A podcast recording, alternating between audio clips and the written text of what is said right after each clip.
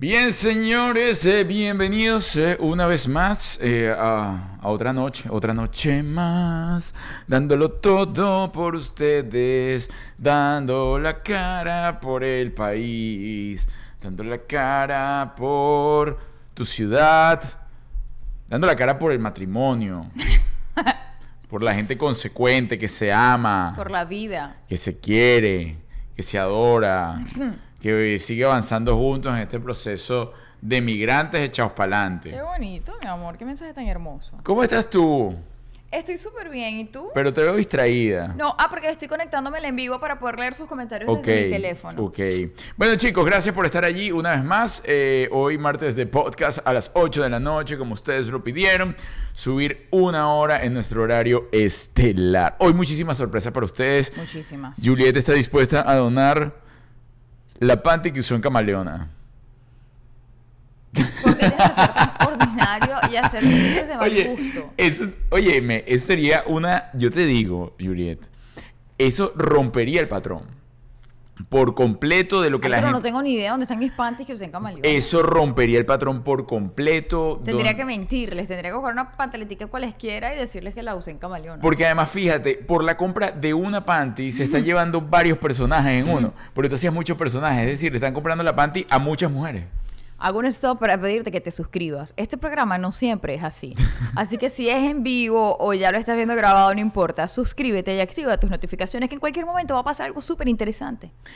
Y tú cuando usabas, por ejemplo, panties en Camaleona o en tus personajes, tú le ponías ropa interior al personaje. Eh, no, la ropa interior realmente va como acorde, sí, para cómo se viste el personaje. ¿Ah, sí? Claro. Pero no te la daba el canal. No, no me la daba el canal, pero tú sí, porque según la ropa que utilizas, o sea, no es lo mismo la ropa que yo utilizaba, la ropa interior Ajá. que usaba en Camaleona, que la ropa interior que utilizaba, por ejemplo, en Natalia del Mar. Ah, o claro, la ropa que- interior que utilizaba en Corazón Esmeralda. Que siempre los vestidos eran como así. Ah, claro, pero es que ahí e- exhibías la ropa interior, ¿no? No, muchas veces tenía que hacerla sin ropa interior. Ah, sin ropa interior. Sí, porque el tema de los vestidos era extremadamente ajustado. ¿Y te creas incomodidad en algún momento con el frío de los canales, por ejemplo? Una vez, una vez tuve que parar la grabación. ¿Por qué? Porque yo grababa en tenía papo televisión. congelado. No, tú lo dirás jugando. tú lo dirás jugando, pero resulta que y la Tengo producción lo sabe. De hecho, todavía mi productor de Natalia del Mar me escribe para meterse conmigo. Se me congeló la chochi. El estudio donde grabamos Natalia del Mar Ajá. es el estudio que queda pegado al estudio donde graban Sábado Sensacional. Ok. Sábado Sensacional es el estudio más grande que hay, donde tenían que meter público, es decir, el nivel de aire acondicionado era extremo. horrible. Entonces yo compartía ese ducto en mi estudio. Ay, el es ducto. decir, el ducto, eh, es decir, tenía el mismo aire acondicionado que podían tener para 400 personas. Ay. El nivel de frío era extremo. Eras un cubito. Natalia del Mar todo el tiempo yo salía en traje de baño. Ajá. Y realmente una, una vez me tocó estar grabando desde muy temprano, era ya tarde, yo tenía un vestido tan pegado que no me permitía ponerme ropa interior y de verdad, en serio, yo me estaba congelando. Llegó una compañera mía y me dice, tengo dolor de ovarios del frío tan intenso Dolor que hay. de Do- ovarios dolor de por ovarios. el frío. Un frío de eh, eh, verdad. de hecho, eso, eh, eso, fue una eso fue una disputa grave. ¿Y no demandaron Porque estaba el señor, estaba Víctor Cámara. Ajá. Y también, y todos se quejaban, y todos se quejaban, y todos se quejaban. Yo estaba realmente ya muy mal estado, estaba muy cansada, con mucho frío. Los técnicos grababan con guantes. Guantes, bufanda y chaqueta. Ajá. Y la amiga sin pantaleta en el estudio. Entonces llegó un momento que yo digo, yo no puedo seguir grabando, ya no puedo pensar, estoy congelada, no puedo seguir grabando. Y mis compañeros, sí, sí, todos tenemos mucho frío. Acto seguido, nos salimos. Y yo digo, yo no puedo seguir grabando. Yo, yo estoy muy congelada, estoy muy incómoda. Pero en, en algún momento tú llegaste a sentir dolor también de, de Arturo, cochofla. si me da frío aquí en la casa, ¿cómo no me va a dar frío en un estudio que está con un aire extremo? Bueno, el punto es que cuando yo volteé, ya todos mis compañeros estaban adentro grabando y me dejaron afuera sola, peleando por el derecho de todos. No, es que no, tú, lo que pasa es que tú eres intensa. Tú eres intensa. No, yo soy una ella- que lucho por mis derechos y por los de mis compañeros. Claro, sí, pero eres intensa, o sea, te quedas pegada. te quedas pegada y te quedas pegada y te quedas pegada. Y entonces yo, yo me imagino eso.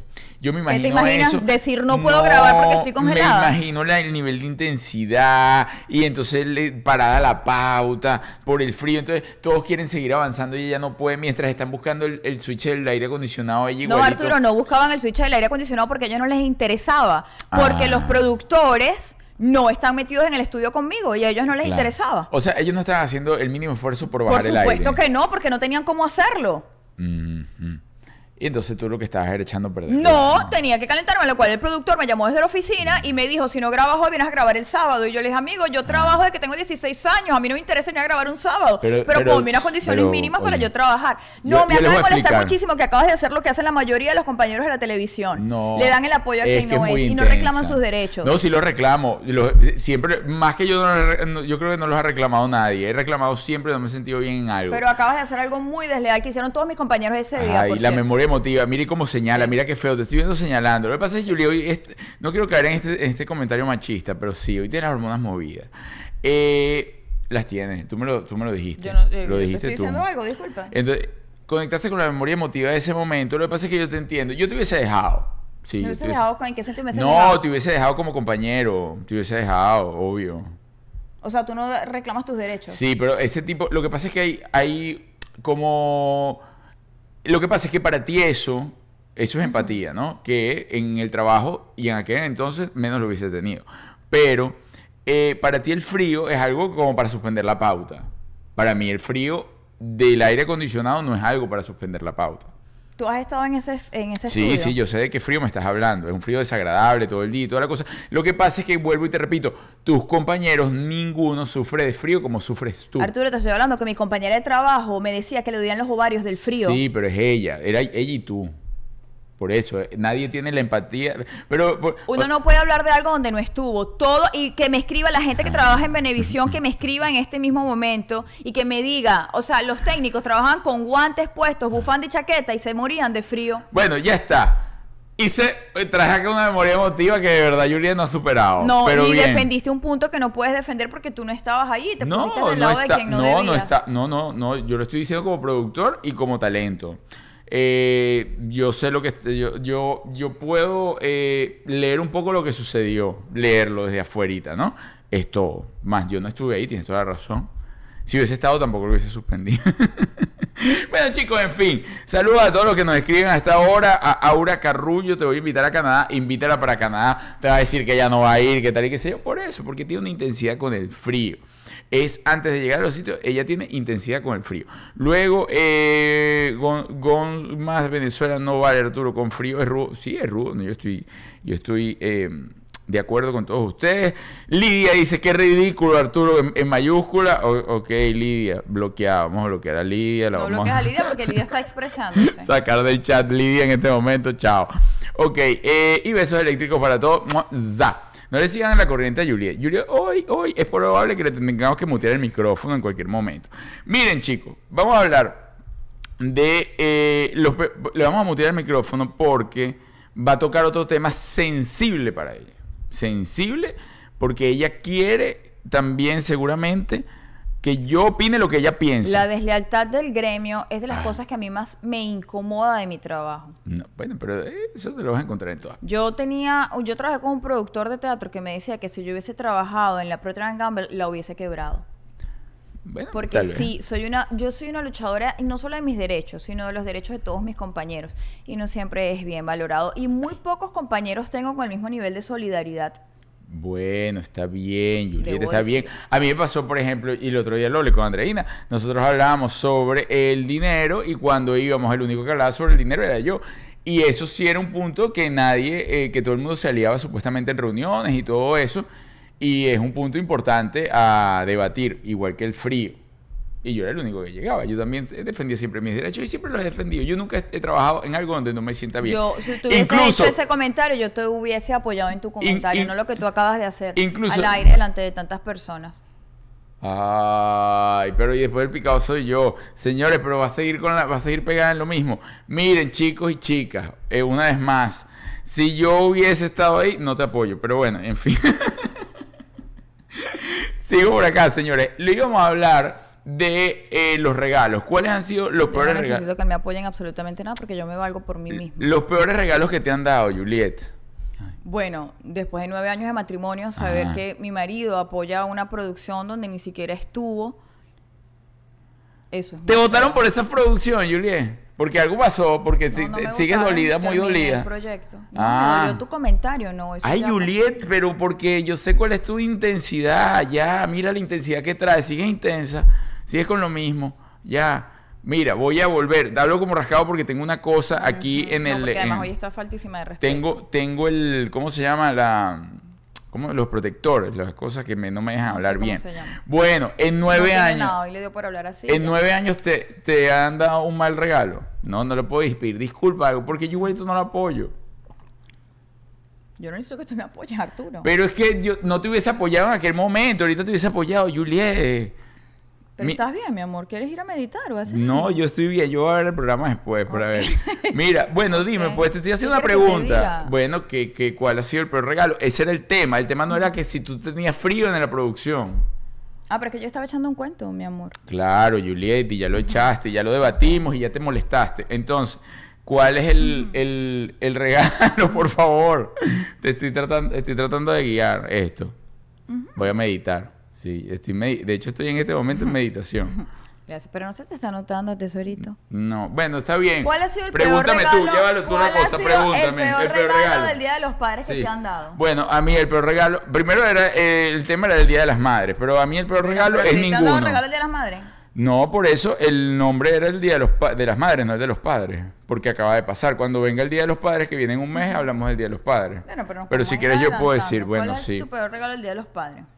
Yo creo que... mm, hmm. Oye, no, a mí no me han dado malos regalos. ¿Nunca? No. O sea, es que me han dado constantes regalos que no me gustan. Más no me han dado un regalo como para yo decir, ay, qué mal regalo me dieron, que O me sea, no es que sea recuerden. un mal regalo, sino que no es de tu agrado del todo. Como una camisa fea, una cosa así. No, no. Es un regalo, o sea, son cosas que te pueden regalar que no te gustan. Recuerdo un regalo, un regalo muy particular que me dio Coqui.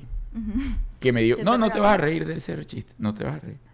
Un regalo muy particular que me dio Coqui. Mujeres en su casa, no importa si su marido les diga que no se ríe, usted se ríe si se quiere reír. Mensaje importante No. de la noche. Su marido no la guía. No, sí la guía. Su marido no le dice lo que usted tiene que hacer. es- Usted su- quiere reír, usted se ríe duro. Su marido es el guía, el guía. Mira, este, Coqui me dio un regalo que ella, era como un regalo para ella, ¿Qué te regaló? de cumpleaños, no era del Día de los Padres, era de- del día de cumpleaños.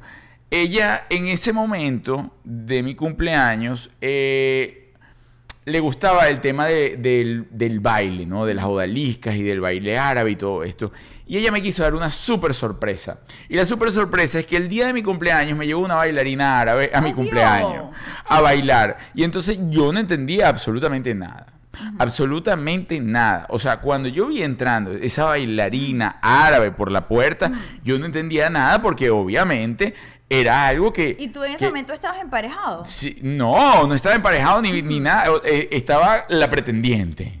¿Y le Pero no era que estaba. No, claro que no le incomodó. Para na- A nadie le incomodó. Al único que le incomodó era a mí porque yo no. eh, Primero era algo que yo no me gusta. O sea, es como. Es como que yo no sé, que yo le traiga a Samantha un señor de, de- que canta mantras y le va a dar un. Y, le- y- y en, y en su cumpleaños le va a hacer. Ah. Le va a hacer, ¿cómo se llama? Ay, mira, alguien en la puerta. Ay, Dios. Y, en su cumpleaños le va a dar una clase de yoga en el medio de la sala y una me- meditación. Era algo así. Entonces, yo era algo con lo que yo no estaba absolutamente para nada O sea, familiarizado. era un regalo que iba a disfrutar ella y sus amigos. Ni siquiera sus amigos, porque sus amigos no estaban invitados. O sea, eran puros amigos míos. Que ella estaba, el ingrato que no le. Qué ingrato, no le, gus- le gustó el regalo. Mamá, pero estoy, lo estoy explicando. Yo creo que ella todavía no ha entendido. Es como, vuelvo y repito, es como que tal cual yo a mí, Ay, yo a Samantha le traiga ahora en su cumpleaños, Samantha te traje un profesor de meditación en su cumpleaños con sus 30 amiguitos, porque yo tenía 21 años, 22 años, si acaso, ¿no? Y entonces yo le traigo un profesor de meditación y vamos a hacer ahora una clase de yoga en plena fiesta. Pero están tocando No, la puerta, pero además no, tocan. eh, además toca. Mira, si es el, si es el, el muchachito este, el ¿Qué pretendiente, muchachito? no va a entrar más no nunca en la vida para acá. no me dijo que venía gente. Y ¿Será si es alguien de Samantha, bueno, yo te digo algo. ¿Quién puede ser? No sé. Ay, me vienen a traer una torta. Si la pueden dejar afuera, por favor. ¿Una torta? Sí, una torta de verde y rebelde. Mira, ¿pueden dejar la torta afuera, por favor? Que estamos grabando. Estamos en un programa, disculpa. Ok. Mira, ¿podrían dejar la torta afuera, por favor? Es que estoy grabando algo y no puedo abrir. No, no te preocupes, gracias. Ya yo salgo. Bien, ahora sí. Ok. Bueno, y entonces ella llegó con aquel regalo maravilloso, Ah. me abrió la puerta y me dijo, mira lo que te regalé, Arturo. Y pasó esa odalisca. Y claro, la señora además estaba en su trabajo, en su cosa. Ella lo dio todo y bailaba y daba volteretas y gritaba. Y yo nada más veía a mi mamá así. Ella estaba fascinada. Mi ¿Y mamá tu mamá está- bailó? Porque es que tu mamá mi mamá a clase no de- mi mamá que bueno es que era ese momento cuando estaba en clases y todo eso mi mamá quería bailar Ajá. también pero claro mi cara fue tal la tal sorpresa de que Ajá. cortó la fiesta Ajá. que obviamente ella se sintió como que Pero ¿y tu mamá también estaba vestida de odalisca o no estaba...? no ella no estaba vestida de nada ella estaba normal pero tenía todas las ganas de hacerlo si yo hubiese dado esto de que de simpatía Ah. de que me hubiese encantado de que de que aplaudí algo. En fin, Coqui baila y se pone y se hace y se para de cabeza y hace todas las cosas, pero, pero no lo hizo. Ese, ese podría ser, no estoy diciendo que fue el peor regalo, Coqui, pero es un regalo que yo recuerdo, que fue un regalo que además eh, eh, creó conflicto entre Coqui y yo. Ay, sí. Claro, porque Coqui se puso bravísima. Ella estaba bravísima porque como a mí no me había gustado el regalo de Odalisca, que qué malagradecido. qué Ella te malagradecido. estaba era amenizando Eh, la no, fiestita. ella me estaba llevando mi payasita de baile Claro. y paseó por toda la casa. O sea, cuando eras chiquito No. ya te llevaba otras cositas. Eras más grande y te llevó una muchacha más Bueno, grande, yo, pues. yo- a mí me daba ver, porque claro, además entre mis amigos, Ajá. o sea, además esa era una época que uno tenía, pues, tú- sabes el chalequeo de los amigos, o sea, llevar uno de o sea, para mí no tenía sentido. ¿Cuántos alguno. años estabas cumpliendo? Te estoy diciendo como 21 máximo, vei- no, no, no tenía, estaba- estaría cumpliendo 20 años. Ah, ok. 20 años. Y estaba paseando una odalisca en mi casa. Y era bonita la odalisca. Ni recuerdo, que obviamente las mujeres siempre son lindas y tal, y qué sé yo, pero no era una cosa que yo quería tener de cumpleaños de 20 años en mi casa con, de anfitrión. Ay, Coqui te quería amenizar la fiesta. De verdad que sí es malagradecido. Coqui está muy loca. Hoy te apoyo. Coqui está muy loca. Ella después dijo, así que tú le traigas a Antonella, yo no sé. Eh, a ver, ¿qué, podría, qué, qué cosa te podría gustar a ti? Es que no sé, ustedes más o menos tienen la misma onda. Claro, nos gustan las mismas Pe- cosas. Pero bueno, es tal cual, como si yo a Samantha le llevara eso así para su paseo. Obviamente no se lo voy a hacer, porque le voy a echar, a- o sea, eso es algo que me gusta a mí. Entonces era algo, además Coqui estaba justo en, en esa fiebre de que eso era lo mejor del mundo, que ella bailaba y eso llegaba, y estuvo en dos clases. Pero aprendió a bailar muchísimo. Coqui estuvo en dos clases de odalisca, en dos clases. No, y ya la ella gente- era La gente se enloquecía, la ¿verdad, señora la que bailaba por todos lados, la que llegaba y bailaba y estuvo y fue como do- dos o, o tres clases si acaso de todo eso. Pero bueno, ese fue mi programa, ese fue el um, El peor regalo. El peor regalo. El tuyo, Julie. En mi del Día de peor las regalo, Madres. el Día de las Madres, yo siempre lo he dicho. De hecho, la gente hoy subí eh, haciendo promoción a este envío en mi Instagram y muchísima gente lo ha escrito. Ya yo he contado, porque además es un trauma realmente que yo tengo. El peor regalo del Día de las Madres me llegó el padre de mi hija. Además, el señor que me tiene que dar el mejor regalo del mundo porque yo soy la mamá de su hija. Sí. Me llevó una base para poner la esponja en el fregaplato. Ahí lo tienes. Mira, todos tus seguidores sabían la esponja, el fregaplato, la base, y yo la le dije, cosa. Ajá. tú de verdad, este es mi regalo el de las madres. Y él me dijo, para que veas que yo sí te escucho, tú dijiste que tú querías eso. Eso es algo debatible. No te vayas, no, estoy, estoy diciendo debatible. ¿Por qué? Porque si tú, tú siempre le dijiste que tú querías una nueva esponja y el señor tiene una sola visión, eso fue lo único que le escuchó. Claro, si tienes dos dedos de frente, sabes que de repente la esponja no es algo que... Yo El no lo estoy defendiendo. O sea, mi hija ya tiene 16 años y el señor sigue defendiéndose con ese mismo punto. Tú me dijiste que lo que... Él te lo dice, ¿no? Claro, también Claro, yo digo que compré claro. una escoba nueva y no es que es mi sueño que el día de mi cumpleaños tú me vas a traer una escoba nueva. Pero además con qué... Lo que pasa es que a lo con qué intención lo decía. Es decir, era, era con mucha intención. O sea, qué ganas tengo yo. Porque a ti te da por allí. Fíjate, nosotros fuimos hace poco, digo hace poco ayer, todo lo estoy, to- acuérdate que todos estamos jugando, Juliet. Todo es desde el amor. lo aclaras me entonces, molestas más, mi entonces amor, no lo nosotros, más. nosotros fuimos ayer a una cosa y ella se emociona muchísimo viendo todas las cosas de, del hogar. Muchísimo, muchísimo. Le entra como una emoción terrible. Entonces, cuando ella se emociona así, yo dije, es que eres la perfecta ama de casa. Ahora yo te entiendo que obviamente no, pero en ese momento a lo mejor él no se conocían tanto y tú decías que tu sueño era tener una, una esponja. No, bueno, primero yo nunca dije mi sueño es tener una esponja. En algún momento le dije, hay que comprar una base para poner la esponja en el fregaplato porque a mí no me gusta que la esponja esté dentro del fregaplato llevando agua todo el día. Me parece asqueroso. Cuando uno Mm. la va a agarrar que esté toda enchumbada de agua, me parece asqueroso. Entonces yo le dije, hay que comprar una, una base para poner la esponja del fregaplato.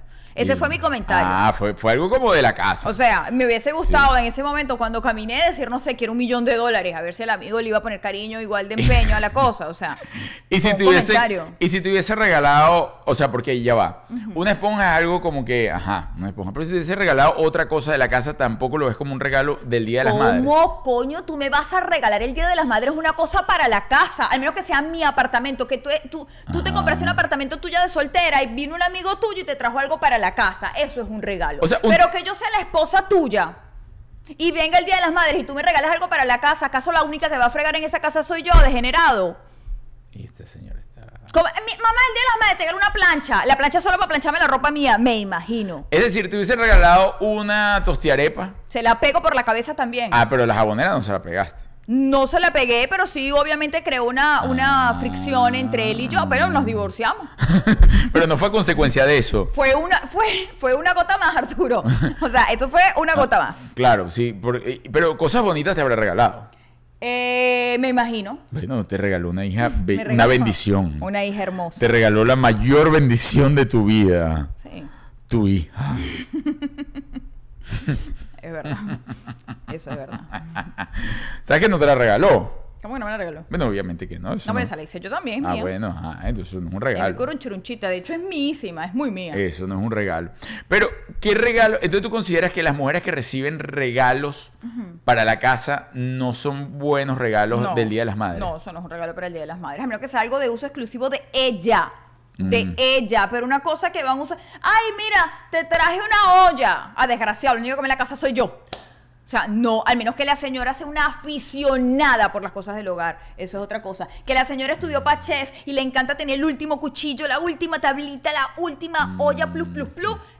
Ella la hace feliz, pero que una sea una ama de casa normal, común y corriente, que prepara el almuerzo de vez en cuando y tú me vengas a regalar un juego de ollas el Día de las Madres, no joda, chico. Yo, yo he conocido señoras que Me se acaba de molestar horrible. No, no, desde hace 30, 22 minutos. Yo conozco muchas señoras que se han emocionado con el regalo de ollas. Se, rega- se- les gusta, les gusta. Y, Mm. Pues yo no soy de esas señoras. y conozco señoras que se emocionan con el regalo de, eh, eh, sí, ese tipo como de accesorios eléctricos que ayudan en la cocina, ¿no? Como un tostiarepa. Un tostiarepa. ¿Tú, tú llegaste a tener tostiarepa? Eh, no me acuerdo. Yo creo que sí. ¿Así? No estoy como muy clara, pero creo que sí. Entonces no lo usaste. El tostiarepa fue de eso, que le hicieron un gran marketing. ¡Wow! Tostiarepa y tal y que sé yo. Todo el mundo tenía como un tostiarepa en Yo su casa. creo que yo tenía. Todo el mundo. Y era la cosa, si ustedes tuvieran un tostiarepa, me dan o no me dan la razón, que más botaba harina en el mundo. Claro, tenía que Porque sacarle medio kilo a la arepa. lo que hacía era como una bola de, Sí, de arepa claro. que quedaba toda una masa, además, extremadamente cruda adentro. Y tú cuando abrías esa arepa, sacabas, o sea, media harina pan. Sí. Media harina pan y lo que te comías era la tapita de la, de la tostiarepa. La arepa se hace en el budare, Pero- en la planchita. Pero la, ¿cómo se llama? La mercadearon muy bien porque todo el mundo tenía una tostiarepa y el Día de las Madres. Y, ah, Yo fíjate, creo que llegué es- a tener una. esa es otra cosa del marketing publicitario. En aquella época, yo no sé ahora, bueno, de repente también sigue. Lo que pasa es que como uno sigue todas estas cosas, este, cuando llega el Día de las Madres, por lo general, todo este tipo de servicios de, de- de ayuda en tu casa, de comprar esto, comprar lo otro, le hacen promoción como regalo. Es decir, regálale el tostiarepa Día de las Madres a tu madre Mira, que tanto lo si quiere. hay algo que, que me encanta, me encanta, aquí, bueno, obviamente ya tenemos que, vamos para cinco años fuera de Venezuela, no sé cómo está el nivel de publicidad en Venezuela, cómo lo están manejando, no tengo idea. Pero aquí he visto comerciales hermosos, hermosos, que ya no le dan esas tareas a las mujeres. Es decir, los detergentes, lo- los comerciales de detergente, ahora lo hacen, por ejemplo, los hombres. Sí. Los hombres lavando la ropa de sus hijos. Los, pa- la- los comerciales de pañales Sí, son los sí. tipos cambiando el pañal a sus hijos. Eso me parece hermoso. Chicos, porque hasta cuando le van a dejar a la mujer esa responsabilidad, ¿qué es eso? Eso no es exclusivo de la mujer. Sí, es Eso me parece- eh, eh, me parece, yo siempre lo digo, las tareas del hogar no tienen género. Las tareas del hogar son las tareas de todo el que vive en ese hogar y punto. Muy bien. Así que eso que, ay, mira, una licuadora nueva, le pego el tarro a la licuadora por la cabeza, no a la violencia. No esto, la es, violencia. esto es jugando, exagerando un poco. Sí, todo lo que dice Julie es jugando. Es jugando, exagerando. exagerando un poco, no a la violencia. Atención con eso. Yo estoy Igual de acuerdo déjanos tu comentario aquí abajo, suscríbete, suscríbete, activa tus notificaciones. Yo estoy de acuerdo contigo en relación a ese tipo de comerciales inclusivos. Pero también entonces, para que ese tipo de comerciales deje de ser, vamos a decir, eh, machistas, ¿no? Pues son machistas porque entonces no, el Día del Padre no, regálale una licuadora a tu papá, no, eso no, siempre regálale una corbata, un traje de Montecristo, distancia y categoría. ¿Te acuerdas de eso, Claro, esos comerciales? Yo siempre digo que yo soy como mm, Montecristo, distancia y Montecristo, categoría. distancia y categoría. O llévalo para eh, la estancia. Lleva a tu padre a comer en la, la estancia encontrarás el buen sabor del restaurante. Plan, plan, sí, todo, todo eso es cuando llega el Día del Padre. Pero para que eso no suceda, usted debe parar de tener hijos también. Usted dirá, ¿por qué? Porque justamente es parte de esa dinámica cuando la mujer tiene hijos, es la que realmente sale del ruedo, ¿no? Sale del ruedo, de ahí le dan vacaciones y toda la cosa y tiene que quedar en casa. El hombre puede seguir su vida normal. Entonces, mientras usted más tenga hijos, más aún tiene que salir del ruedo por un tiempo. Porque si yo he conocido, el otro día hablamos con uno, no, que tuve seis en línea de la misma esposa. Obviamente esa señora no tenía más nada que hacer sino estar en la casa. O sea, con seis muchachos, así tenga dos o tres. Sí. Porque, Yo me pregunto si habrá alguna ley laboralmente hablando que, por ejemplo, o- ojo, la mamá por tradición se queda en la casa. ¿Por qué? Porque tiene que amamantar al bebé. Ajá. Entonces la mujer se quedaba en la casa amamantando al bebé y el hombre tenía que ir a trabajar. Pero ahora me pregunto yo, si yo, yo, si yo, ni Dios lo quiere, esto es un jueguito, yo doy a luz y yo digo, yo no quiero amamantar al bebé. Entonces, No, legalmente el no hombre se puede quedar en la casa. Sí, pero y no. yo me voy a trabajar. Me pregunto, legalmente el hombre sí. puede decir en su trabajo, mira, estoy recién parido, no puedo ir a trabajar. Debería. Hay, hay compañías, yo no sé si a nivel general, ah, o sea, yo no sé si es ley, pero hay compañías que sí dan ese, vamos e- ese lapso de tiempo de- del recién parido. De recién casado, del de recién dado a luz, del recién en fin y toda esta cosa. Y bueno, mira, Jocelyn Caraballo dice: Mi mejor regalo fue el baile erótico que me hizo Arturo. Úpale, ¿te acuerdas? Hoy no sé si sea para eso. No, no sé si esté para eso. Puede estar para besos eléctricos. Por ahí te pidieron un beso eléctrico. Juliet. Yo no sé si Juliet te da para beso eléctrico hoy no tampoco. mando besos Ju- eléctricos. Bueno, Yo- no, no, ella no. Es que me estás dando con la pierna, estás, me estás golpeando la pierna. Yo estoy delicadito hoy. Pero demasiado pero que te Miren, señores, hoy vamos, ajá, Mm. hoy vamos a otorgar lo- hoy los 100 de la semana pasada Ok. y vamos a parar esto por ahora, porque vienen nuevas sorpresas. Entonces, eh, en- al final del programa vamos a escoger la el comentario de la semana pasada que se lleva los 100 hoy. Los 100 de la semana pasada, Daniela, si no me equivoco, los reclamó, le hicimos su transferencia. La transferencia, eh, no, esta no es. No, fue la ganadora, ganadora. Es Daniela, me escribió. Me escribió y toda la cosa. Así que hoy vamos a escoger otro ganador de los 100 dólares de la semana pasada que dejaron su comentario. Al finalizar el programa, así que activos todos. Bien, eh, y usted, yo conozco madres, para cerrar este tema, que el peor regalo que han recibido en su vida han dicho que es el que le hace su hijo en el colegio. ¡Ay, Dios! Es una madre sincera. Ay, Dios. Es una madre sincera. Porque sin lugar a duda, la mayoría de esos regalos que están haciendo esos mocosos en el colegio son extremadamente horrorosos e inservibles. Mira, a mí una vez Antonella me, me llegó, está allá arriba. Ajá. Una vez me regaló, era, yo creo que era como una concha de, como de tamarindo, de esas grandotas, no Ay, sé. mira, sí, de esas que caían en, en Caracas, Yo creo de que los era una árboles, cosa de sí. esa, pero entonces se suponía que era como para poner las cucharas, eh, para apoyar la cuchara mientras estás cocinando, ¿sabes? Sí. Y entonces la pintaron como con anana, una cosa de verdad era fea. Horroroso. Y esa cosa tuvo que estar ahí en la cocina un buen rato. Un ma- mamá, y ay, ay, no me acuerdo está lavando. yo, yo no Yo- me traje eso, es muy feo. Yo recuerdo regalarle a Coqui, era mi regalo estrella Ajá. del colegio. ¿Qué le? Le hice una paleta de madera pintada, Ay, Dios, no como de señora pintada de negro, una paleta de madera que era además como un apuntador. Ajá. O sea, tenía una libreta que ella la guindaba. Y mire, y, y, y Coqui paseó esa paleta, mira, Coqui, te lo agradezco. No, una horrorosa. Horrorosa, pero ¿Y nunca Coqui- le regalaste el collar pintado con pastas?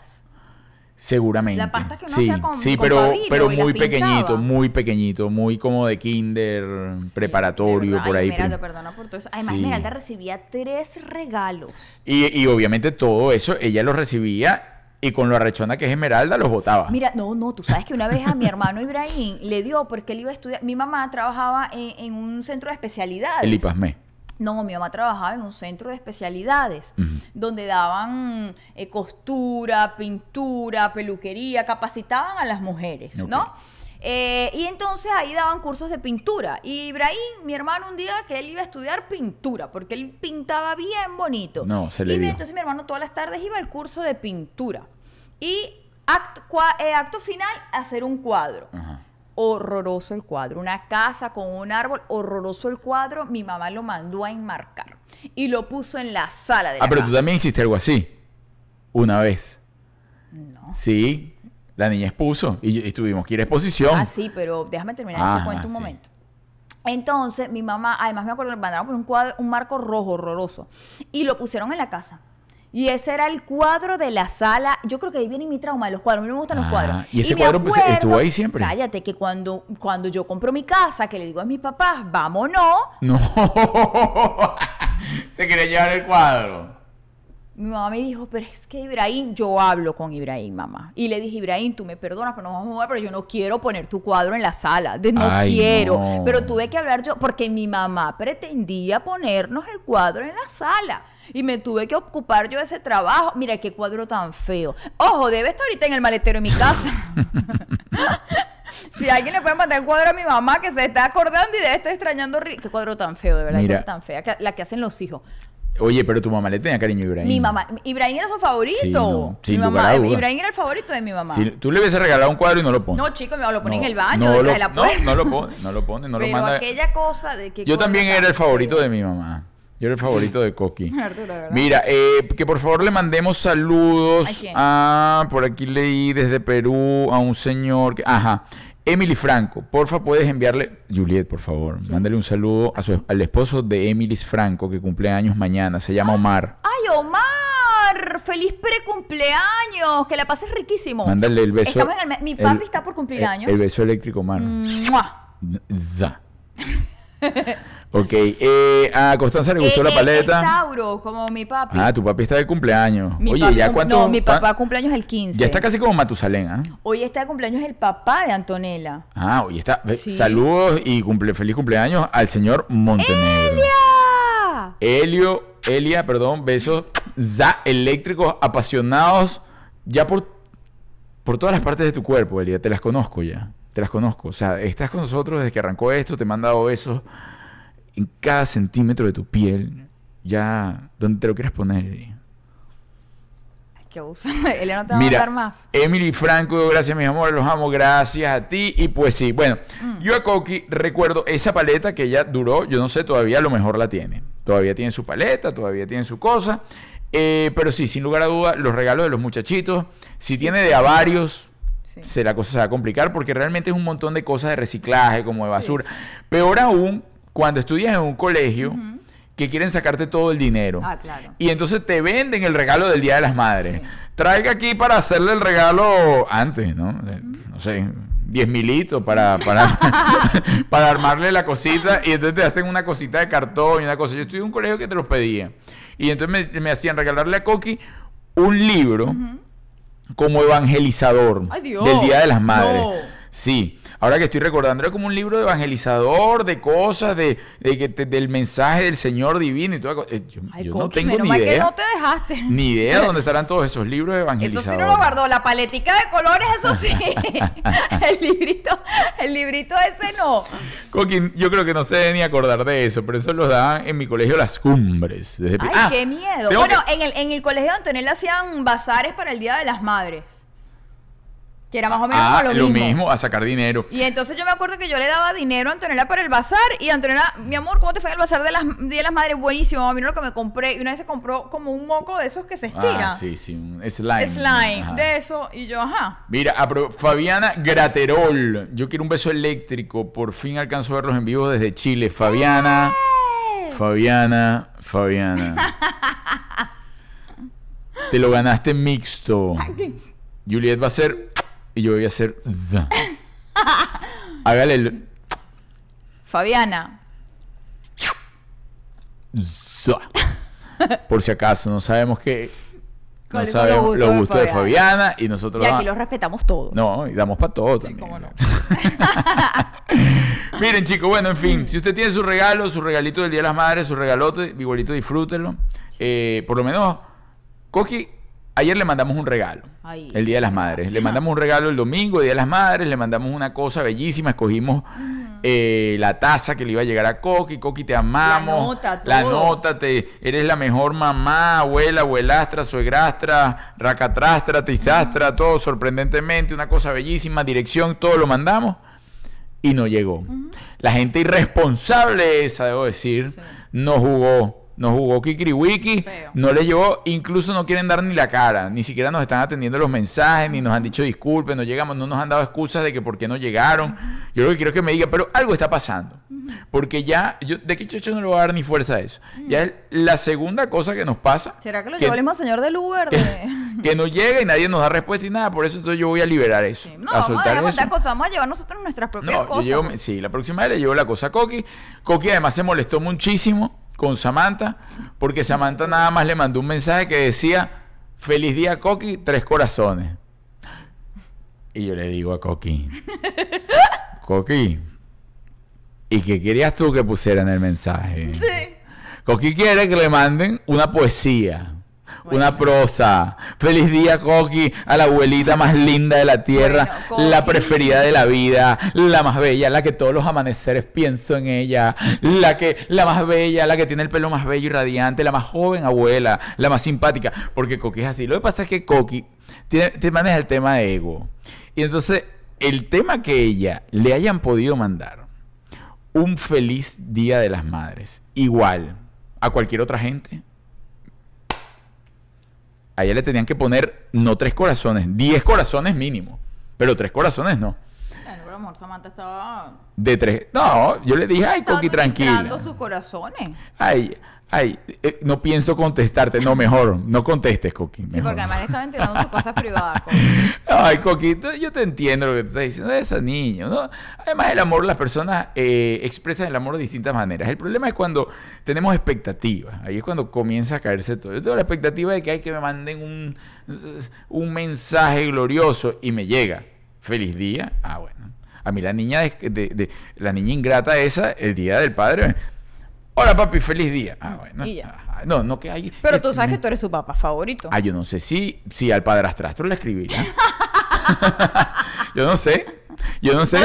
Yo no sé si al padrastrastro le dirá, mira, ¡Ay, mira! Apareció Cintia. Cin- Cintia Muñoz. Mendoza. ¡Za! Beso eléctrico en el ombligo. Y espero que no tengas el maruto salido. ¡Ay, chico!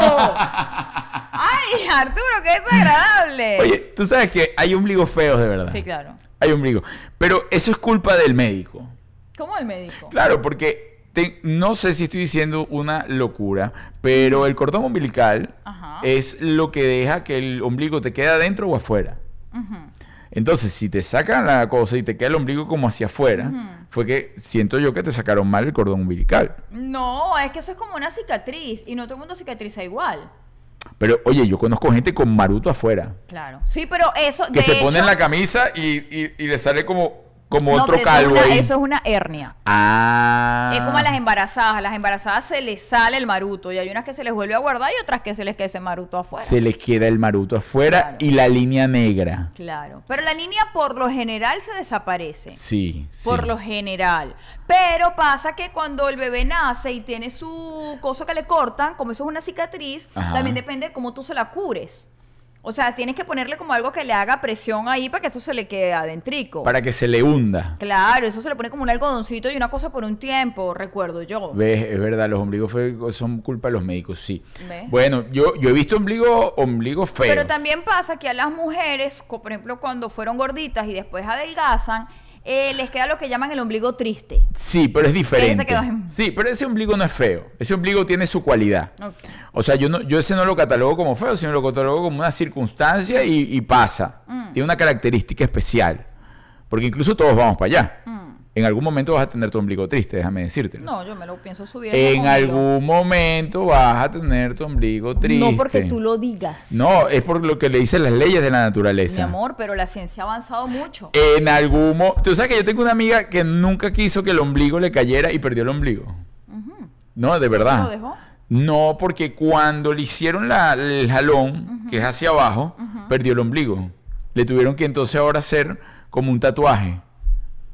Bueno, Pero eso es parte vi. de esa cirugía. Te quitan, te jalan la Sí. piel y te hacen un ombligo nuevo. Sí, pero Entonces tú. el doctor se le olvidó hacerle esa y, cirugía. y tú- no, y tú lo has visto, ¿cómo queda? Como una cicatriz. Mm, ah, sí, pero no es un ombligo. Por eso te digo, no hay ombligo. Lo que le hacen es una marca, más no es un ombligo. Bueno, en fin. Ahora vamos a discutir por el ombligo de la gente, Julia. Por hazme el favor. Ah, bueno, cada quien tiene su ombligo como le da Hazme el favor, de verdad. Ya. A Miren, mí mi chicos. ombligo de verdad ni me va ni me viene. Si tuviese el maruto afuera, no dirías eso. Por eso estoy diciendo que no estoy diciendo que qué ombligo tan bello tengo ni qué feo. Mi ombligo me da igual. Tú tienes Pero el sí se me salió cuando estaba embarazada. En verdad. A los ocho meses hizo una cosa ahí como una tripita. que- Ay, horrible. Qué cosa tan desagradable. Y, te, y tenía. Y, teni- y- y la raya. La raya también. Y eres, y eres descarada de, de tener fotos con la barriga, con raya y maruto. Y me pasó que yo fui a hacerme mis fotos con... No, pero en esas fotos todavía no tenía el ombligo para afuera, la que monté el Día de las Madres. En mi Instagram. Juliet Lima 19, monté una foto en mi embarazada, pero tenía como cinco meses. No tenía Mm. todavía el, el maruto para afuera. Pero me pasó que yo me fui a hacer mis fotos profesionales y como a los tres días se me llenó la barriga de espinillas. Menos mal que ya había hecho las foticos. Barriga de espinilla. Se me llenó la barriga de ¿Y espinillas. eso tenía un porqué? Bueno, Arturo, pues estás sufriendo cosas hormonales, hormonas, ¿no? obvio, sí. Pero O después sea, se te tenías acné abdominal. Sí, es Mm. feísimo. Sí, Claro, no. nada grave, sí, no, pero, o sea, tenía como cinco o seis espinillas en la barriga. Nunca lo he visto. De- no, no, no está chévere. Tampoco lo quiero ver. ¿ah? No, no, ni yo tampoco lo quiero volver a ver. La verdad es mentira que uno cuando está embarazada es bonita, no le crea a sus amigas. Hay, hay mujeres que sí. ¿Tú dices? Sí, sí. Hay mujeres que. Mm. que tienen su look. Embarazadas, se ponen bonitas, les brilla como más la piel, el cabello, se ponen como frondosas. O sea, yo las he Sí, visto. Frondosa yo estaba. Sí, no, no, no, pero yo entiendo lo que dice. Pero sí, hay mujeres que le sienten el embarazo. Hay mujeres que le sienten el 40 de teta, tenía las nalgas gigantes, la barriga. Frondosa estaba, la nariz me llegaba de acá a aquí, la gente Ajá. me llegaba. Hay aquí. unas que no les cae nada bien el embarazo, ni, du- ni durante el embarazo, ni después del embarazo, y más nunca las coge algo bueno del, después del embarazo. O sea, luego nunca vuelve. Señor Arturo, estás desanimando. a la que No. están pasando, pues, eh, las que están recién paridas. Amiga, si usted le pone Ajá. cariño, sí vas a volver Sí. a como estaba. Bueno, si antes estaba chévere. Oye, yo conozco- Si no, porque hay una que. Ay, no, es que después del embarazo lo que digo. Ah, tú ves sí. la foto antes del embarazo, pero amiga, Ajá. delante del emba- antes del embarazo no es que usted estaba por ahí de Sacha Fitness. Ajá. Ajá. Mira, Val Oliveira. ¡Ey, Val Val! Oliveira. Mira, más de Portugal no puede ser Val Oliveira. Mira, yo amo de verdad a la gente de Portugal. ¿Sí? Adoro a la gente de Portugal. No sé por qué tengo afinidad realmente Mm. con... eh, eh, tengo muchos amigos portugueses Ok. y tengo muchas amigas portuguesas y la gente de Portugal es tan bonita, Mm. de verdad. Bueno, eh, o sea, además todo el mundo tiene a alguien cercano de Portugal. De la panadería, de, del kiosco, o sea, por favor. Le mando un beso a Aquí. Val Oliveira Eléctrico. za, pa, pa, pa. Oye, y te voy a decir una cosa. Beso triple, porque si esa mujer está en Portugal, ¿tú sabes qué hora es? Ah, está despierta, son como las Una 2 de la mañana, ¿no? Más o menos, Más o 2, menos. 3 de la mañana debe ser. Miren, chicos, eh, bueno, se acabaron los cuentos de los. eh, ¿De qué? Del Día de las Madres, los regalos y todas estas cosas. Ahora llegamos. El, al momento que ustedes todos están esperando y es cinco cosas que no sabías de nosotros. Vamos a culminar con estas cinco cosas que no sabías de nosotros ahora y la semana que viene vamos a ir con cinco cosas que no sabías de sorpresa. Bueno, este viene a nombre de Maravilla Furniture, ya ustedes lo saben, es la mueblería con la que nosotros trabajamos, damos fe de que son una gente puntual, bellísima, tienen buenos precios, además eh, planes de financiamiento, todo lo que usted quiera atendido por los dueños, que eso le da un toque especial porque el dueño va a querer que usted se sienta a gusto, usted va a querer que usted se sienta como en casa. Son unos maracuchos bellísimos, de verdad, que uno llega allí y la cosa, bueno, provoca que hace un rato hablando antes de que ya compra nada. Y es lo que nos ha sucedido a nosotros. No es una gente que le vende un mueble para que usted se vaya para su casa. No. esa gente quiere que usted lo recomiende. Por eso esa gente se ocupa de venderte el mejor mueble y el que se adapte a tu bolsillo, que también es importantísimo. Así es, Maravilla Furniture. Los pueden seguir en Instagram. Igual acá abajo les dejamos el link de todos ellos. Mira, cinco cosas que no sabías de mí. Una, Juliet. Ah, empiezo yo. Ya va que yo hice mi tareita. Ah. bueno, yo voy a terminar la, la, cosa que hablé la semana pasada del ventilador. Ay, Dios. Voy. Me voy a preparar para esto. Yo pensaba, voy a bloquear a Coqui. Déjame bloquear a Coqui. Ay, chico, no, No, sí, ella, ella está madura para saber ya tus cosas. No, la voy a, no, pero ella va a empezar, que Arturo, que esta cosa. No vale, Coqui, yo la voy a bloquear. ella se va a portar bien, yo lo sé. Coqui, ¿te vas a portar bien en el chat? Sí, déjala. Ok, bueno. Conchale. Comienzo. El cuento del ventilador es el siguiente. Este cuento yo nunca lo he echado porque es un cuento del cual no me siento... Hay muchos de los cuentos no me siento orgulloso. Y este no me siento ni un poquito orgulloso. Porque este cuento tenía, eh, o sea, eh, podía traer además muchas consecuencias extras. De hecho, yo recuerdo ese día pararme y, encomendarme. Decir, por favor, que no pase nada, que no pase esto, que no pase el otro. Yo entré a un colegio que éramos muy pocos habitantes en ese colegio. Y entré incluso a un salón, porque yo estudio humanidades, donde nada más éramos 10 o 12 personas. Ah, a propósito de esto, acuérdame que tengo que dar después de este cuento una fe de rata del cuento del Jeep. ¿Ah, sí? Ah, sí, porque en el grupo de mis amigos de ese colegio ah, se armó una discusión. Ah. Porque yo en entregrados dije que tenía 14 años. Y yo no tenía 14, yo tenía 16, según ellos. Yo digo, miren, señores, un momentico. Yo llevo mi cuenta. Es posible que haya tenido 15. Que haya tenido 15 años, es posible. Pero yo entré en cuarto año con 14 años. Yo era el más pequeño siempre de toda la cosa. Aquí la gente está angustiada por la torta. 16 años jamás tuve durante el...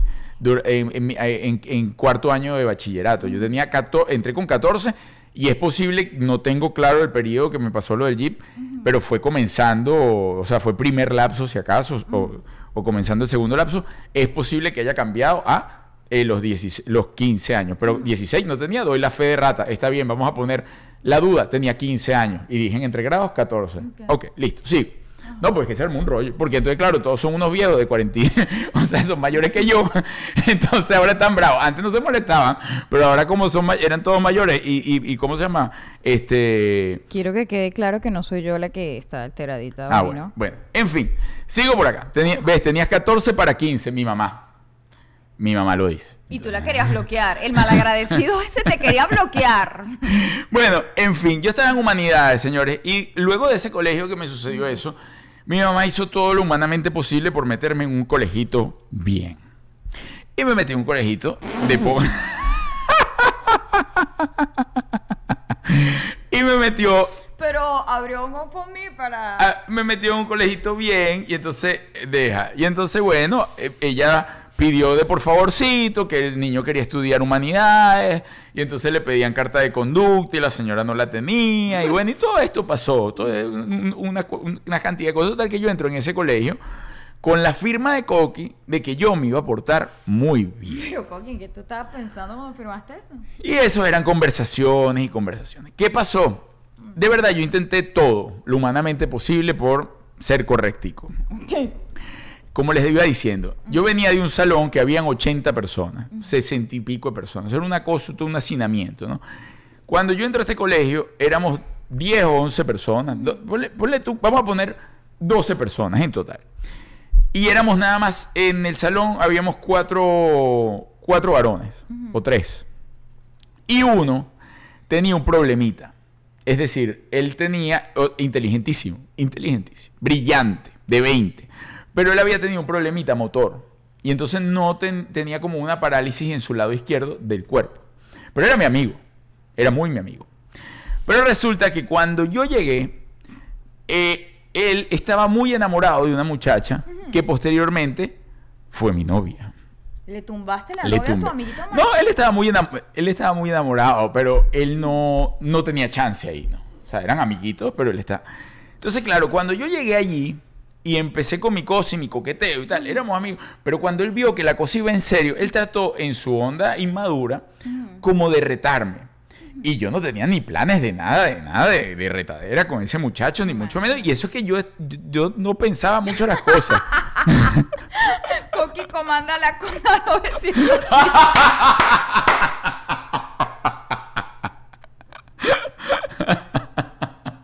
Eso no le va a gustar a Coqui. Cada vez que nosotros vemos la noticia Sí, de Coqui, sí. nos imaginamos a Coqui ahí para. No, ya, eso no son juegos, eso no son juegos. Venga, Coqui, no, tranquilo. Co- no, y no le decía a Coqui que estamos no, hablando de la... no, no, no, no, chica, ¿qué no, te pero pasa? creo que les estoy diciendo que no le digan. No, vale, Cónchale. Coqui, ya, quédate No, no tranquilo. son- Bueno, entonces él vio que. él vio que yo estaba en eso y él entró como una especie de celos y como te digo, él tenía como su Ay, tema pobrecito. ego ahí, su cosa, él como que no dominaba bien. Y él agarró y me empezó como a molestar. De verdad, a molestar, o sea, como a molestar, a sacarme la piel. No, que Arturo esto, que tal. Como especie de, de insultos, ¿no? Pero sin groserías, ¿no? O sea, como, como de tratar de, de- de buscarle la vuelta. Como un bullying. Yo no entendía nada, nada. Yo lo escuchaba y esta cosa, y yo estaba, recuerdo, llegó... Pero todo nos estás hablando de un solo día o de una secuencia de No, él, ya- él venía como en una semana como alborotado. Pero ese día en particular, recuerdo, no tuvimos muchas clases, estuvimos Ah. mucho tiempo como de ociosos, en recreo y toda la cosa. Y en eso yo estoy sentadito en mi pupitre, obstinadísimo, X en lo mío. Y el muchacho viene y me dice, no, ¿qué tal? Y me dice, yo le digo, óyeme, fulanito, te voy a decir una vaina. Si sigues con el fastidio, te voy a ahorcar con el ventilador.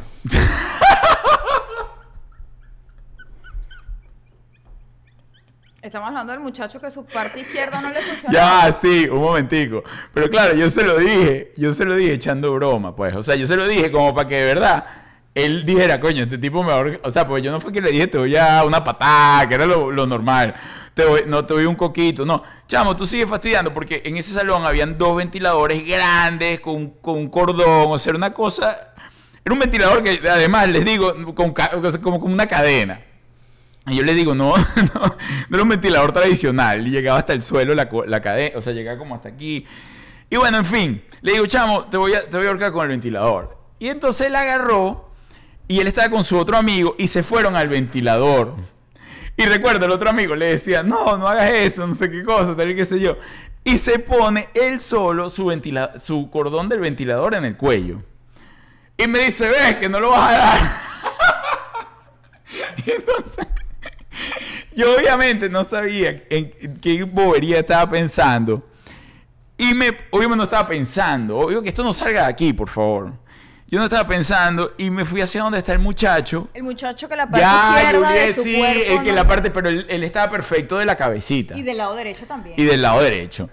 Lo que no podía era con su mano izquierda agarrar el cordoncito, solo con la derecha, la cual le agarré yo con la otra.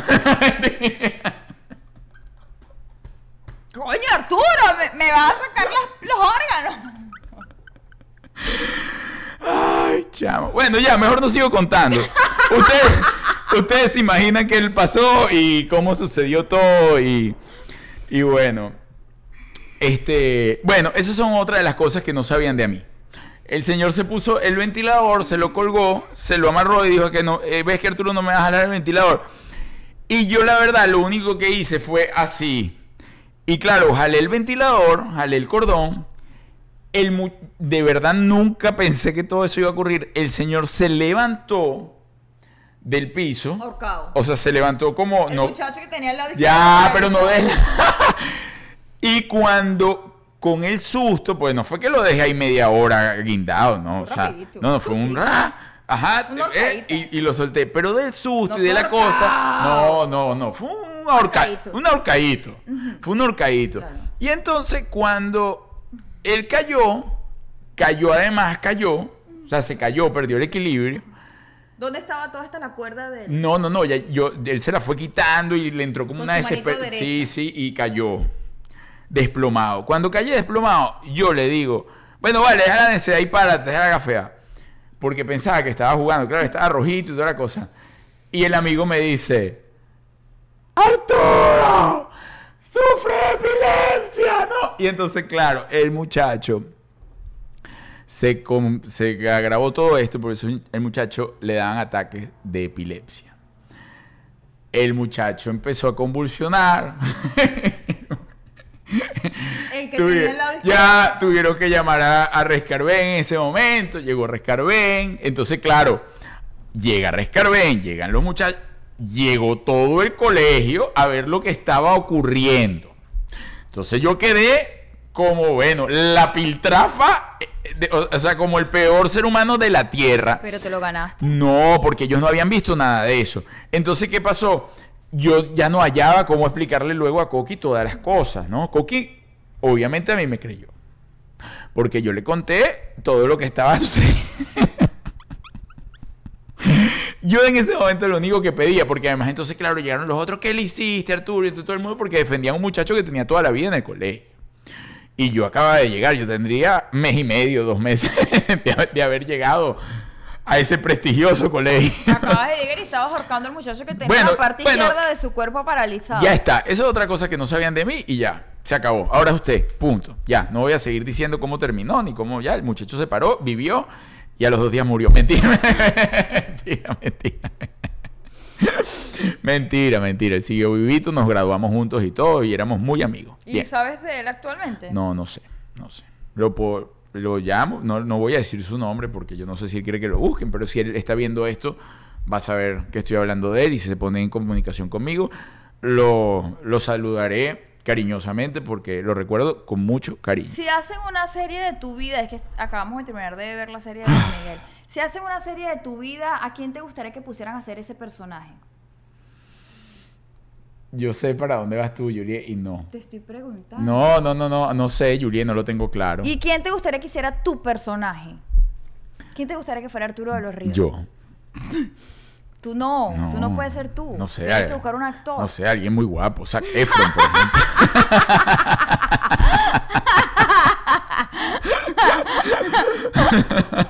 Qué estúpido. No, no. Ajá, una cosa que no sabes de ti. Una cosa que no saben, no saben de, ti, ajá. Bueno, no sé si no, no sé si no lo saben. Eh, tengo, tengo una adicción a sacarme los vellos de mi cuerpo. O sea, tengo adicción a la pinza de ceja. Horrible. horrible. Ojo, la he, la he bajado un poco. La he bajado un poco. Bueno, pero- porque ya no tienes pelos, Juliet. No, no tienes menos pelo. No, claro que sí tengo muchísimo pelo. Juliet, tienes ocho años haciéndote láser. Claro, pero la ceja Ah, bueno. Ya no como antes. O sea, antes me la podía pasar por más partes del cuerpo. Ahora solo tengo mis cejas. Pero todos los días a mí me sale un pelito nuevo que sacar. No, Todos Juliet, los Pero días. no los, o sea, son pelos que no existen. Es decir, ella ya tiene una cosa imaginaria. Yo la conocí, yo la conocí. Nosotros, eh, no, no, no, no. O sea, Julia estaba loquita por mí, pero yo ni pendiente. Y nosotros, eh, eh, llegaba el camerino y Juliet tenía, lo que pasa es que claro, es muy bonita y toda la cosa, ¿no? Tenía le- el brazo arriba, así, con una pinza, así sacándose. Y yo veía actrices bellas, reconocidísimas, súper divas, top, como la señora Yoya Aris- Lombardi, mamá de Yoya Arismendi. Y la señora Yoya Lombardi la veía así. Y yo decía, y esta niña no le imp- y esa niña nada, se seguía sacando sus pelos de- desde Pero sus en más el adentros. camerino. Yo no es que ando por la calle haciéndome eso, ni en los aeropuertos, ni en los restaurantes. Eso lo hacía en el camerino. Mira, Julia, Pero bueno, sí, tengo lo hacías en todas las la partes. En, No, en la playa lo haces. en la- no sea mentiroso. Ah, Cuando yo me saco los pelos en la playa. llamo a las niñas. ¿Sí? En, en- bueno, lo has, lo has ¿En hecho. la playa? Sí. Mentira. Bueno, eh, Juliet, No, lo, lo has hecho. Está mintiendo. Si, alguien, Bueno. si usted me ha visto en la playa con los pelos, dígamelo, aparezca aquí. Y me lo dice. Me deja los comentarios aquí abajo. En el carro Y si yendo a la playa. soy- ah, Ah. En el carro, en la Ah. intimidad de mi carro, sí. Ah, sí. Si todavía no estás suscrito, suscríbete. Este Sí. programa ha sido muy diferente a lo que solemos Sí. hacer, pero suscríbete que la vas a pasar chévere. Sí, esperemos. Bueno, el siguiente, eh, no sabías de mí, eh, viene a nombre de arroba tu salud íntima. Ustedes la conocen, esas doctoras bellas, bellísimas, hermosas y pomposas. y que te dan esos tips maravillosos de. Sí. tu vida sexual y sensual. Pues síguelos en arroba tu salud íntima para más información. Si no sabes bien de qué te estamos hablando, puedes ir a nuestro Instagram y vas a ver el video que, el último video que está en mi muro, habla de todo eso. A ver, ¿qué puso? Ah, ¿qué puse de mí? Odio las anchoas y las aceitunas. Es decir, la peor comida para mí podría ser esa que alguien que inventó las anchoas con aceitunas. Odio las anchoas, amo las aceitunas. No, an- las anchoas y las aceitunas es una cosa terrible. Poco a poco, o sea, antes era algo que yo lo probaba y tenía que... que, que- Ojo, el que inventó la aceituna rellena sin anchoa, sí es un ser anormal, eso sí no está No, bien. no, eso no. Pero sí, la aceituna me encanta. Sí, no, la, aceitu- la Me aceituna... encanta la aceituna verde, me encanta el olor, me encanta cómo Uy, sabe. no, uf, la terrible. Odio las aceitunas y las cosas. Y, y ni se, ah, se me olvidó agregar, y las alcaparras, las detesto más aún. Ah, sí, las alcaparras tampoco son divertidas. Las sardinas, mm, uy, sí, es que esos to- todos tienen como un sabor parecido. Ninguno me gusta. Ninguno la aceituna no sabe como la sardina ni como la No, anchoa. La no. anchoa podría saber un poco como la aceituna porque es tipo pescado así como una cosa desagradabilita. Pero la aceituna es deliciosa. Mm. No. La alcaparra sí es como prima de la aceituna, pero tampoco me gusta. Ninguna me gusta. La aceituna sí, sí me gusta bastante. Bueno, una cosa que no sabían de ti, Ajá. Una cosa que no sabían de mí es que soy derecha, pero pico con la mano izquierda. o sea, yo veo a la gente por modales, tú sabes que picas con la Ajá, derecha, ajá. cambias los cubiertos, yo no sé hacer eso. Yo agarro el tenedor con la derecha, pero pico con mi mano izquierda. Y yo no entendía cuando veía a la gente hacer eso y yo decía, entonces, ¿por qué yo pico con la izquierda? Hasta que una vez ya de grande entendí que mi mamá es zurda. Claro, las mamás se ponen detrás de ti y te enseñan a picar. Por eso yo Mm. pico con mi mano izquierda y Antonella hace exactamente lo mismo. También. Yo enseñé a picar a Antonella con su mano izquierda. Entonces nosotras comemos con la mano derecha, pero picamos con la mano izquierda. Tienes esa locura. Pero eso está bien porque estás desarrollando tu lado, eh, los dos hemisferios de tu cerebro. Hoy pico muy los bien. entrenas. No es que no, lo pico Incluso perfecto. escribes. Eh, podría hacerlo, no lo utilizo, pero si tengo que escribir con la mano izquierda, podría escribir con la mano izquierda. ¿No lo has practicado? Sí, claro, cuando era chiquita me gustaba como ponerme a practicar. Bueno, lo puedes seguir desarrollando porque eso ayuda a todos los que nos están escuchando a eh, entrenar su cerebro. Porque Sí. comienza, de hecho yo lo, yo en una oportunidad lo estuve practicando mucho tiempo, aún lo hago, lo de la escritura con la mano izquierda. Y todos los días hago algo con la mano izquierda que no hago con la derecha. O sea, por ejemplo, me cepillo los dientes. Yo soy derecho, pero me cepillo los dientes con la mano izquierda. Me lavo la cara, mm, todo con la mano izquierda. Entonces, sigo por acá. Eh, otra cosa que no sabías de mí, fui instructor de spinning. Ah, fui instructor de spinning, una ¡Qué época. sexy! Incluso debo decir que es uno de los de los momentos que más atesoro en mi corazón. Sí, el año en el que di clases de spinning. ¿Por qué? Oye, la pasé tan bien, tan bien, que yo no sé por qué decidí dejar esa libertad. La pasé muy bien. ¿Y Muy qué bien. target manejabas? De todos los targets. Multi- Sí, pero tiene que haber un grueso. No, O multitarget. sea, ¿iban, ¿iban muchas muchachas de 20 o iban las cuarentonas? Mira, ¿Qué target era es el que que, el que tú decías, dependiendo, la- eh, eh, eh, mi target es este? Yo no sé por qué siempre he tendido a tener un target eh, mayor que yo. Siempre. Es decir, Ok. ahorita sí sigo teniendo, creo yo, un target más. En ese momento tenía un target mayor. Y, pero, pero yo te- era multitarget, dependiendo de donde diera clase. Porque mi mamá montó un gimnasio, una sala de spinning. Entonces, claro, en la sala de spinning yo comencé a dar spinning. Ok. ¿no? Luego di en otras, en otras salas de spinning. Entonces, claro, ese era un momento donde yo estaba estudiando Derecho. No, andaba solo por la vida, solo, soltero y alocado. Incluso no había entrado en, Ok. en la televisión. Ok. Yo todavía no hacía hippie picante. Y entonces estudiaba Derecho y daba clases de spinning. Entonces, ¿qué sucedía? Yo la última clase que tenía la tenía el viernes a las 7 de la noche, 8 de la noche. y de ahí me iba a la playa, directo. Y me iba, de la pla- me iba a la playa siempre con, bueno, había material nuevo.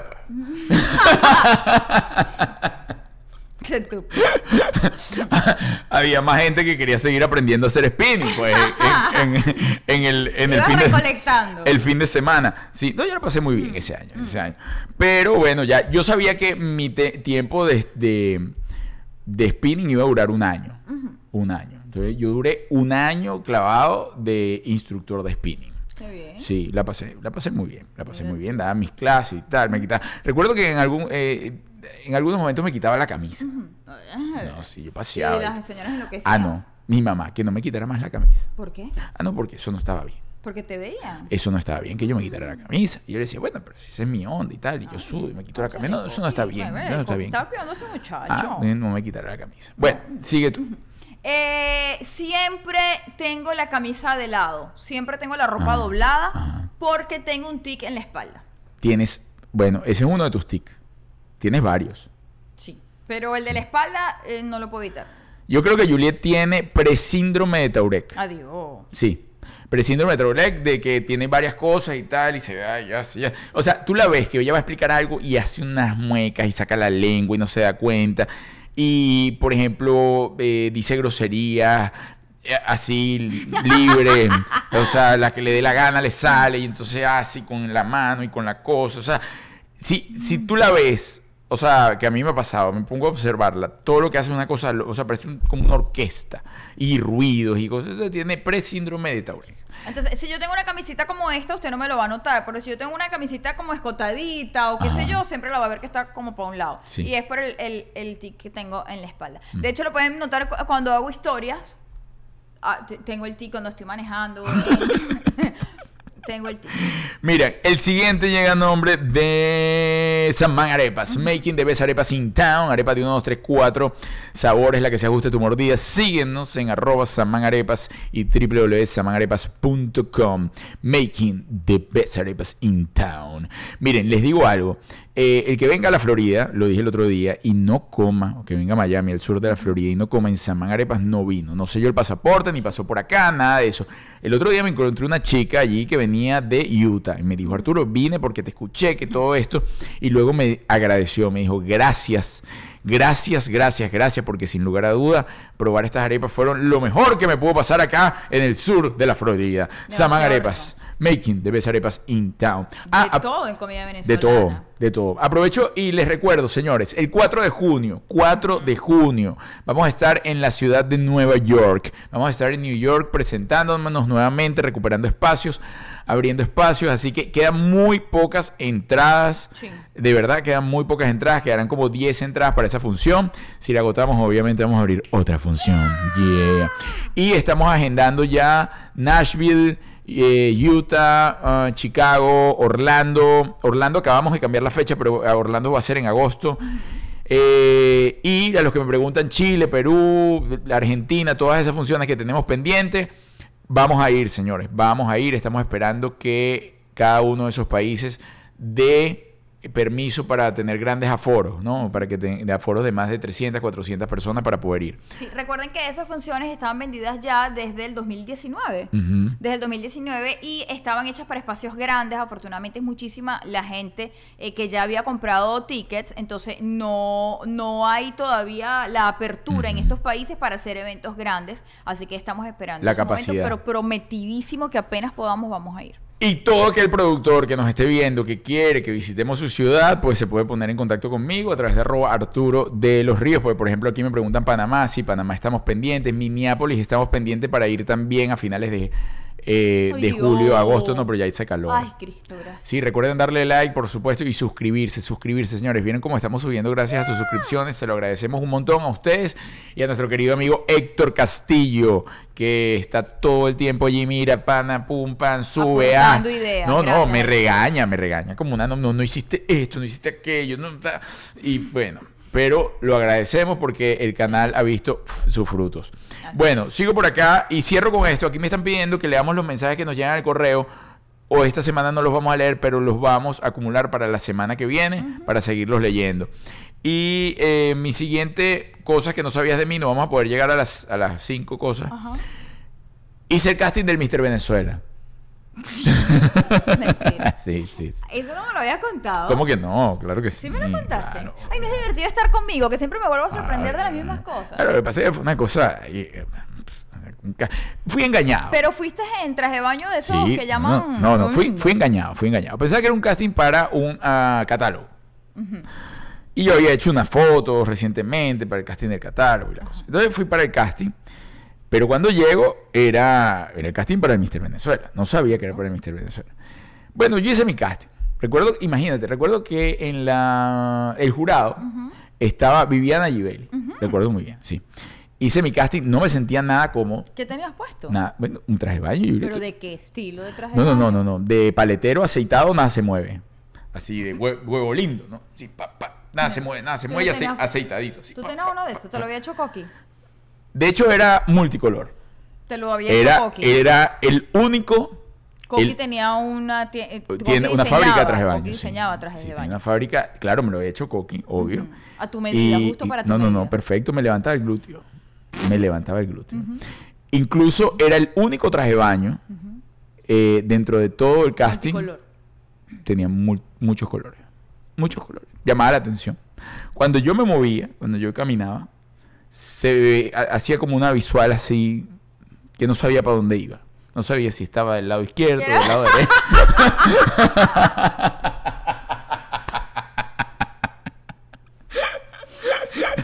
Ese La todavía... gente, la gente tenía que echar ojo, no sabía si Ese iba. de baño todavía existe, Arturo. No, no, no existe. Con tantas mudanzas y tantas cosas lo botaba. De hecho, eh, Coqui, ¿le podrías hacer otro, por favor? Sí, me levantaba el. De hecho, Coqui me combinaba el traje de baño con... ¿Tú te acuerdas que había una época que la gente jugaba mucho al pool, billar? Y Coqui me combinaba el traje de baño con mi guante de billar. Pero te ibas a jugar billar con... Me lo ponía como interior.